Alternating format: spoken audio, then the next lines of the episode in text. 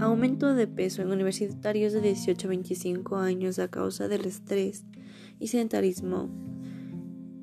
en tiempos de pandemia. Sabemos que con la llegada de la pandemia a nuestro país, entre los primeros días del mes de marzo del 2020, el país se vio obligado a tomar medidas estrictas en un intento por frenar la propagación. En efecto, queremos enfocarnos en el impacto del estilo de vida, de su salud mental y cómo esto ha afectado a sus hábitos alimenticios y de actividad física causando problemas